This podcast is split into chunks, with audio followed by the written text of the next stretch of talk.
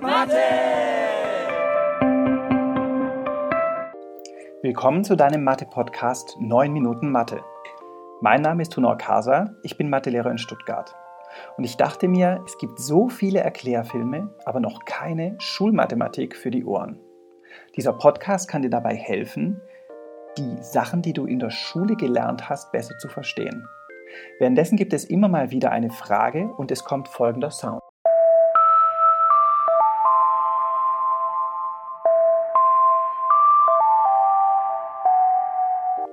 Du kannst in diesem Fall gern auf Pause drücken und mal versuchen, die Frage für dich zu beantworten.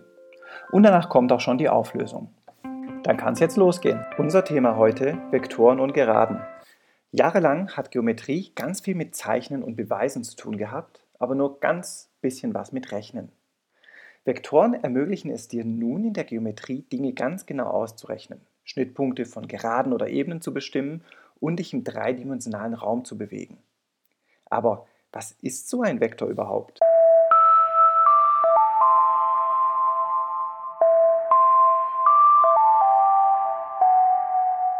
Die schnellste Antwort wäre halt so ein Pfeil. Aber da steckt viel mehr dahinter. Das Geschickteste, was du dir darunter vorstellen kannst, ist eine Verschiebung.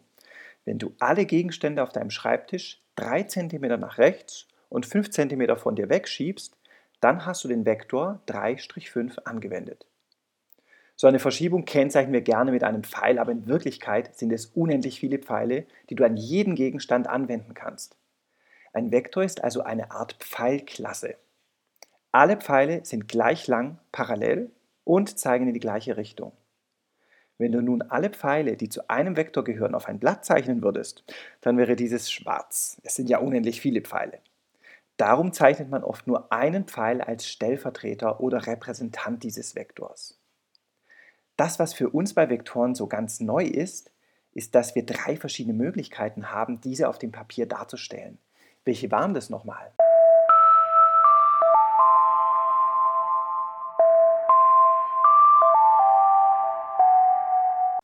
Erstens als gezeichneter Pfeil, meist in einem Koordinatensystem. Zweitens als Buchstaben. Entweder ein kleiner Buchstaben mit einem Pfeil drüber, gesprochen Vektor A, oder wenn wir den Punkt Groß A auf den Punkt Groß B verschieben wollen, mit zwei Großbuchstaben mit einem Pfeil, gesprochen Vektor AB. Drittens als große Klammer mit zwei oder drei Zahlen übereinander.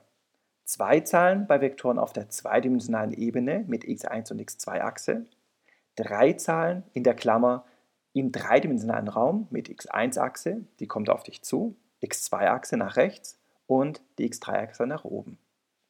Es ist zwar nicht kompliziert, aber verwirrend, da du mit allen drei Darstellungen auch rechnen kannst. Wie kannst du zweimal Vektor a minus Vektor b bestimmen?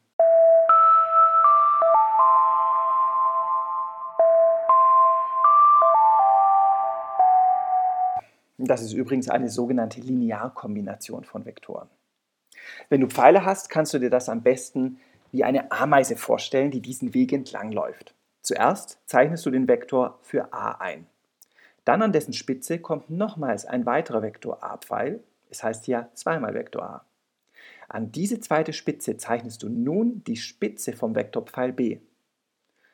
Dann kannst du als Ameise zuerst zweimal den Vektor a entlanglaufen bis zur zweiten Spitze, dann Vektor b in entgegengesetzte Richtung laufen, es ist ja minus b, sowas nennt sich auch Gegenvektor von b. Ganz am Schluss darfst du den Anfangspunkt deiner Reise mit deinem Endpunkt verbinden und das ist nun der Vektor 2a minus b. Als Buchstaben kannst du da nicht viel machen. Spannend wird es erst, wenn du eine längere Rechnung hast und mehrfach Vektor a laufen musst. Dann kannst du alle a's zusammenfassen, wie auch bei normalen Variablen. In der Zahlendarstellung ist es auch ganz einfach, nur anfangs etwas ungewohnt. Du rechnest alles zahlenweise aus, zuerst die x1-Koordinaten, dann die x2, dann x3. Mit Vektoren kann man auch rechnen. Wie hast du die Länge von so einem Vektor bestimmen können?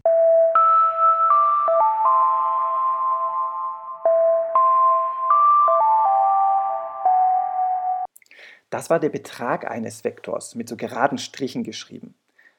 Ausrechnen kannst du ihn mit dem zwei- oder dreidimensionalen Satz des Pythagoras. Eine große Wurzel und alle Koordinaten ins Quadrat setzen und jeweils dazwischen ein Plus. Manche Vektoren haben eine besondere Funktion, dann bekommen sie sozusagen noch einen Vornamen. Den Gegenvektor hatten wir schon kurz. Welche fallen dir noch ein?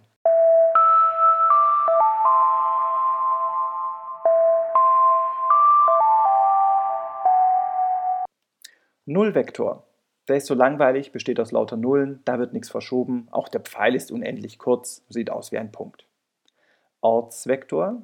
Der Vektor, der den Ursprung auf den Punkt P verschiebt, ist der Ortsvektor von P, oft geschrieben als Vektor OP oder Vektor p.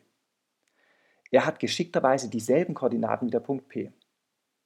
Stützvektor und Richtungsvektor.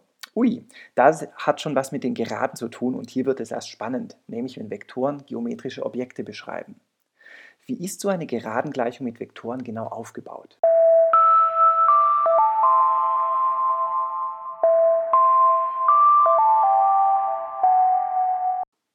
Vektor x gleich Vektor p plus t mal Vektor u. Das war die Formel. Aber was bedeutet sie überhaupt? Starten wir ganz links. Vektor x bedeutet so viel, dass das der Ortsvektor eines geraden Punktes groß x ist. Eigentlich aller Punkte, die auf der Geraden liegen. Vektor x verschiebt also den Ursprung auf einen Punkt der Geraden. Ja, und wie sieht dieser Vektor x genau aus? Das steht auf der anderen Seite der Gleichung. Vektor p plus t mal Vektor u. Vektor p ist der sogenannte Stützvektor. Er ist der Ortsvektor des Punktes p, der auf der Geraden liegt, und den kennen wir schon. Dann gibt es noch das t mal Vektor u. Vektor u ist der Richtungsvektor, er zeigt an, in welche Richtung die Gerade geht. Und der Clou ist eigentlich der Parameter t. Dieses t kann nämlich jede beliebige Zahl annehmen und durch das Mal den Richtungsvektor ganz lang oder ganz kurz machen oder in die entgegengesetzte Richtung verändern. Stell dir vor, du hast einen ausziehbaren Teleskopstab in deiner Faust und stützt deine Hand mit deinem Ellenbogen auf dem Tisch ab. Dein Ellenbogen liegt im Ursprung. Dein Unterarm stützt den Stab oben, ist also der Stützvektor, und das T kann diesen Teleskopstab, den Richtungsvektor, nun kurz oder lang machen. Und tada, fertig ist die Gerade. Mit dieser Konstruktion kannst du jeden beliebigen Punkt auf der Geraden erreichen. Vielleicht hilft dir auch ein anderer Vergleich. Dein Zuhause ist der Ursprung. Dein Weg zur nächsten Bahnhaltestelle der Stützvektor. Der Zug auf den Gleisen ist der Richtungsvektor. Und dieser Zug nimmt dich so weit mit, wie deine Zonenfahrkarte es erlaubt. Mit vier Zonen kommst du weiter als mit zwei Zonen. Deine Zonenfahrkarte ist also der Parameter t. Und schon kannst du jede Stelle der Bahngleise von zu Hause aus erreichen. Die Bahngleise sind also die Gerade selbst.